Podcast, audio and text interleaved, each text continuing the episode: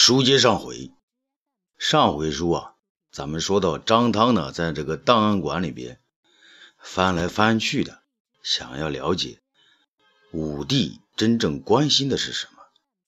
边翻呢边回忆，记得这个，记得那个，回忆起很多事情来。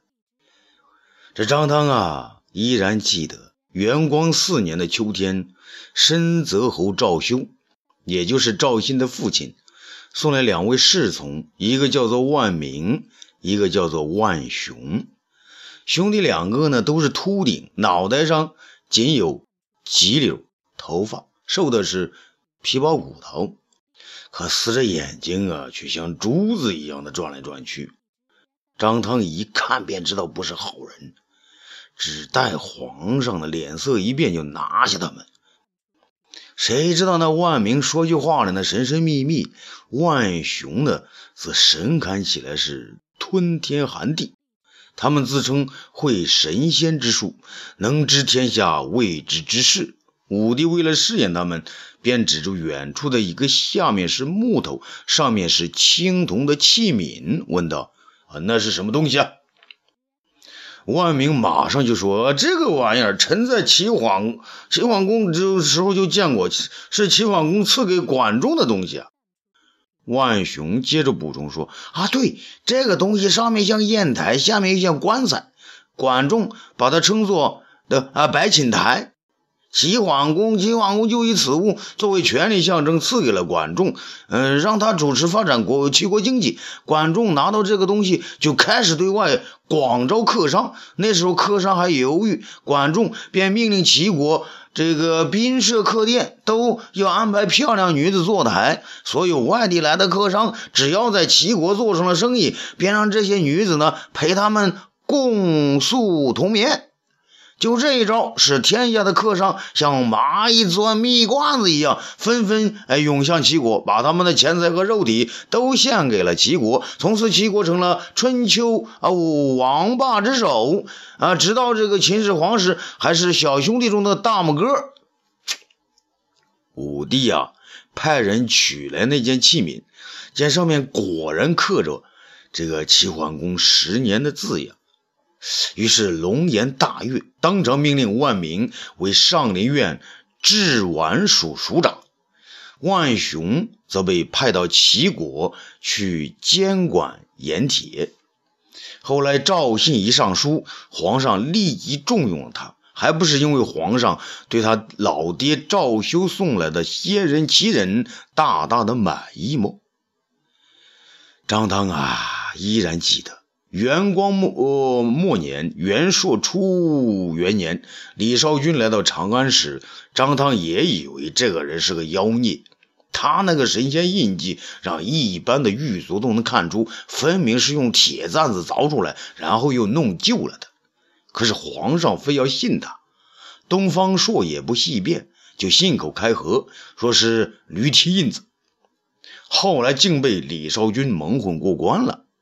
这张汤心想啊，幸亏当时我没上前揭穿他，万一他再来个金蝉脱壳，皇上还是那么信任的，我张汤可没有本事和他周旋呐。李少君最拿手的事情便是给皇上制药，皇上服了他的药呢，便来了精神，像个公鸡一样的神情亢奋，扑扇翅膀到处去找母鸡。皇上从这种亢奋中找到了主宰的感觉。就像张汤，他见到了罪犯，就有了宰人的欲望一样，主宰女人，主宰犯人，主宰他人，主宰世界，最后还要主宰自己的生命，永远不死。皇上所喜欢的，不就是这些吗？是啊，这谁要能让皇上不死，让皇上像神仙一样永远的主宰着这个世界，那么谁就是皇上最信任的人。那最有用的人呐，皇上那么重视东方朔，难道不就是因为东方朔能给他以永远不死、给他成仙的希望吗？张汤啊，依然记得元朔五年夏天，这李少君突然死了，皇上偏偏的说他没死，而是成仙而去，弄得东方朔哭笑不得。这时呢，亳县有一个叫做缪济的人上了一个奏折，说太医神是天下最为尊贵的神仙，太医是武武帝的辅佐之神。古时天子在春秋二季都要到城的东南角去祭太医神。用牛羊猪三牲全备太牢大礼，祭上七天七夜，还要在祭坛上开出八条让鬼神来去自由的通道。皇上当时就同意了这个做法，下令在长安的呃东南角呢是堆建高坛来行此事。当时东方朔就大声反对，可他拗不过皇上啊。最后还是与皇上妥协了，改成每三年祭祀一次。但是三年之间，皇上还要穿插着搞一些小的祭祀活动，比如用一只大箫和一个破镜子去祭皇帝。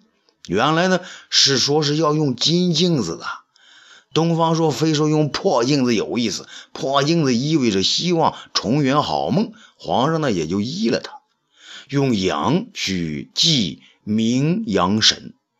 用纯黑的马去祭马行神，用猪去祭皋山山君，用干鱼呢去祭武夷神，用一头牛去祭阴阳使者。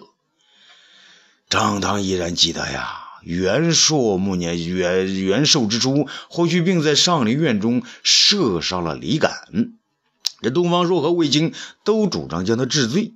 这时，张汤呢从老卜士那儿找来了一个白鹿，说是白磷，是上天赐予的吉祥之物。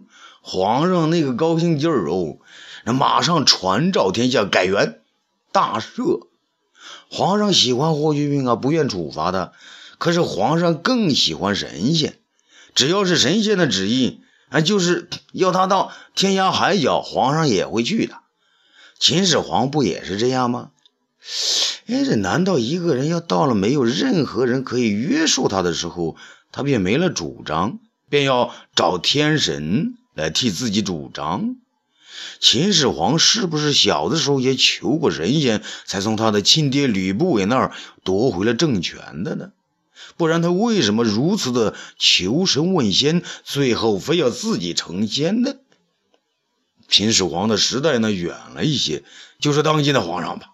他肯定是一求神君，便从胶东王变成了太子，再三祈求神君，便登上了皇上大位的。如今神君已经遥远了，那个神灵附体的女人，即使还在，也与皇上的地位不能相悖了。皇上要的是自己能与天神沟通，自己能够成为不死的天神。哎呀，张汤依然记得呀。元寿三年，也就是前年的冬天，原济北王刘伯的儿子，身为周监侯的刘道远，信奉方术。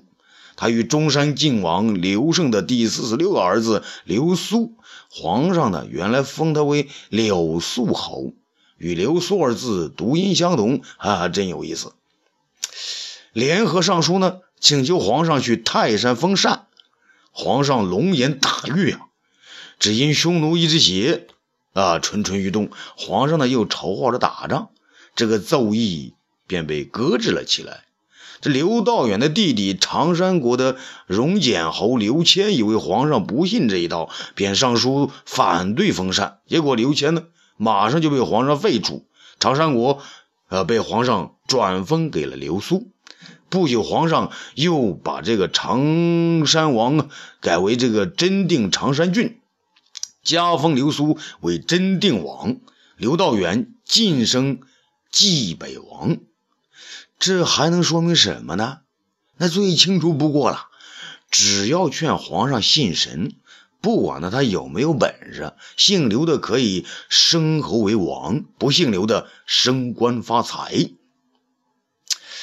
哎呀，皇上还有许多拜神求仙的故事。张汤依然记得，张汤依然记得呀，记得很多。整理好那么多的竹简，整理乱作一团的思绪，张汤异常的清醒起来。他知道自己下面该做什么了，不该做什么。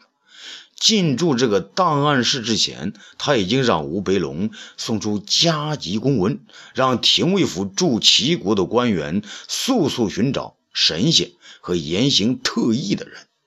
不知道这事儿呢办的怎么样了？只要自己能找到李少君那样的神奇之人，自己便又成了两条腿走路啊！说不定啊，一加一大于二，张汤呢还能长出两条半腿来。还有一条，要要想办法让那个整天想去战场打仗的东方朔离开长安，离开皇上的身边，那样自己的计策更容易实现。正在这时候呢，档案室的门被推开了，吴培龙走了进来。这个张汤啊，摊开自己全是尘土的双手，这满脸堆笑，抱歉的摇了摇头。吴培龙啊，却满面春风的说：“哈，大人有好消息了。什么？呃，齐国那边有信了。大人，您所要的那种人，齐国多的是啊。呃，我要他们捡最有本事、最像神仙的送来。刚刚接到的消息说，呃，他们找到了李少君的叔叔，名字叫做李少翁。哦。”啊！天助我也！那张汤听了这话呢，高兴的一下子把吴培龙紧紧的抱在怀里，激动的口中是喃喃不止啊！天助我也！真是天助我也！建章宫中啊，还是那个亭子，这武帝正在做射父游戏，不过他的对手呢，不是东方朔了，而是一个新来的美人儿。邢夫人，武帝自从知道自己呢搞这个不是东方朔的对手后呢，都不气馁。嗯没事呢就和几个妃子来一块练。他以为这样呢，一是有乐趣，二是练熟了之后呢，再与东方朔较量一番。杨得意在一旁是冷眼旁观。武帝将一个蛐蛐呢放入鱼中，让邢夫人猜。那美人猜了半天，都猜不着。武帝呢，将鱼揭开，哎呀，你真笨呐！这么个小东西，竟然猜不着。邢夫人却不相让，娇滴滴的反唇相讥：“哼，皇上就会说我们笨。上次东方朔在这儿和你一起设伏，怎么皇上你也是输多赢少啊？”武帝禁不住笑了：“哈哈，啊，你输了就说朕赢了东方朔啊？”那好，朕今天就要赢东方朔给你们看看。啊，得意，去去去去，叫东方朔过来。杨得意高兴地说：“啊，奴才遵旨。”这个时候呢，张汤带着一个白髯老人走了进来，还未到亭子边，张汤就跪下说：“皇上，臣张汤给皇上请安。”武帝头也不抬：“啊，张汤啊。”呃，你可是好久没到这朕这儿来了啊！你不好才没关系，你能治好玉，朕就放心了。臣谢皇上，皇上，臣以为微臣不仅要治好玉宋，还要为皇上着想啊。武帝摇摇头，哦，那你说说，除了治玉外，你能给朕想出什么事来呀？张唐大声说。皇上，您看，我给您带来一个人。武帝这才抬起头来，只见张汤身边呢站立着一位白发萧然、须也萧然的老翁。那人红光满面，身板挺直，一看便知非同一般。武帝不禁一惊啊！这你是？那位老翁张口便道：“陛下。”别来无恙啊！武帝自言自语：“这朕没见过你啊，可是朕又好像在哪儿见过啊？”那白发老翁说：“陛下，你见过李少君，就等于见到了我呀。”武帝更为不解啊！而你，李少君，你是李少君吗？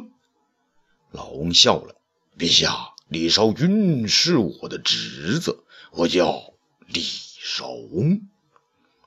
武帝更不明白了，你是李少君的叔叔，那李少君不是死了吗？李少翁呢摇摇头，陛下，李少君怎么会死啊？他那是成仙呢，前些天他还来看我呢。李少君果然成了仙，那他怎么不来不来看我看我看朕？李少翁说：“啊，仙界有仙界的规矩，他不能随便下来啊。再说，陛下身边有个东方朔，他们两个人相冲啊。李少君不敢冲撞东方朔，所以就让老叟带他向陛下问好啊。”这武帝呀，还是不解，怎么？既然李少君都成仙了？还不敢得罪东方朔？你先给朕说说，东方朔到底是哪路的神仙呢？陛下，那东方朔就像我侄子李少君说的，既是文曲星，又当过桃仙。可那时我侄子李少君眼力不够，还没把他看透啊。成仙之后才知道东方朔到底是什么星啊。那东方朔到底是什么星呢？陛下，东方朔原来是太岁星啊！武帝眼睛瞪得更大了。啊，太岁星？李少翁呢？点点头，神气活现的说：“是啊，他是太岁星。那太岁星，太岁星，神仙都要躲，不能和他冲。”武帝吃惊地说：“哦，怪不得田汾、司马相如、主父偃、义纵、李少君，还有刘伶、刘赐，他们没有听他的话，有的还和他对着干，都没得好死。”李少翁接着说：“是啊，太岁星就是木星，木是长在土中的，谁要敢在太岁头上动土，不是不要命了吗？”所以李少君至今不敢再来看你，都是躲着他东方朔的。老叟本来也是要躲着他，不愿来的。可是既然张汤大人再三请我，李少君又托我向陛下问候，所以我就来此一趟。武帝呀，还有疑虑。那既然如此。少翁也是西安人了，李少翁大笑啊，哈哈哈哈！小仙八百年前和黄石公一块在太上老君那儿学道，同时升天。只是黄石公凡心未尽，非要到人间收徒不可。他就教了张良几招，帮助了大汉一把。后来他去游齐鲁平原，又看到赤松子在教一个徒儿练剑，那人就是东方朔呀。黄石公又教了东方朔兵法，然后又去了昆仑山。我是看着他立功眼馋呢，可太上老君不愿意，说天下最多。只能有他一位徒弟。十年前该我下凡了，李少君这个兔崽子趁我不注意先溜了出来。皇上，您说我还能和小侄子相争吗？这不，他因冲撞了太岁跑了回去，再也不敢出来了。这些话呀，不仅说出了自己的来历。还把东方朔学剑和兵法韬略的师承与谁都和盘托出，让武帝既是惊讶又是不能不信。他真诚地走向李少翁，急切地问道：“大仙，那眼下就你一个人在人间了啊！大仙，你不能走啊，你就留下助朕一把吧。”李少翁嘿嘿一笑：“皇上，张汤找臣也是这个意思。”可是皇上，你如今文有东方朔，武有卫青霍去病，智力有张汤，理财有桑弘羊，而使臣的司马师、邦交还有张骞，至于后宫佳丽，更是成千上万。您还缺什么呢？小仙能为你做什么呢？大仙。朕要不死啊！朕广有天下，国富民强，朕什么都不缺。可朕就是舍不得这个天下呀！朕想要长生不老啊！大仙，你能帮朕吗？武帝急不可耐的将新曲和盘托出。李少翁有点为难。嗯，这个张汤见来了时机，便做出了求情之态。大仙，张汤辛辛苦苦找到你，也是为了皇上啊！小臣求求你了，你就留下来吧。武帝唯恐他不答应，又接着说：“大仙，你留下来，你要什么，朕都满足你。”李少翁呢，看了张汤一眼，发出了一连串莫名其妙的奸笑：“嘿嘿嘿嘿！啊，这个嘛，小仙只想在皇上的宫中辟个清净的地方，修道练功，在。”武帝见他允了，忙说道：“好好的，大仙，在建章宫内，朕新建一个凌霄宫，就归你用。”李少翁稍有迟疑，他慢慢的说道：“还有啊，皇上，最好不要让小仙和东方朔两人相犯。”武帝情急之下呢，自有办法啊，这个也容易，朕不让他看到你还不行。李少翁又向张汤使了个眼色，说道：“可是小仙与他同在长安，仙人都是互有感应的，他不可能不知道啊。”张汤献策说：“皇上，你就让东方朔离开长安，比如去打打匈奴、出使什么的，不就行了吗？”武帝觉得这是个好办法。那打匈奴不是东方朔的一个宏愿吗？他肯定会非非常乐意前往的。想到这儿呢，他连连点头。嗯，好，朕同意了。大仙，这样啊，你就长期留下来，教朕不死之法吧。李少翁摆出一副将将就的样子。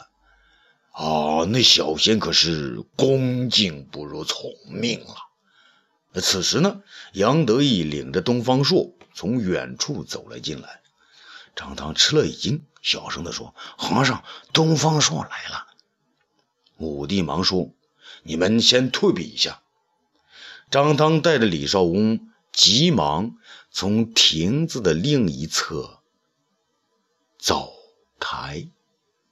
啊，预知后事如何，咱们下次接着说。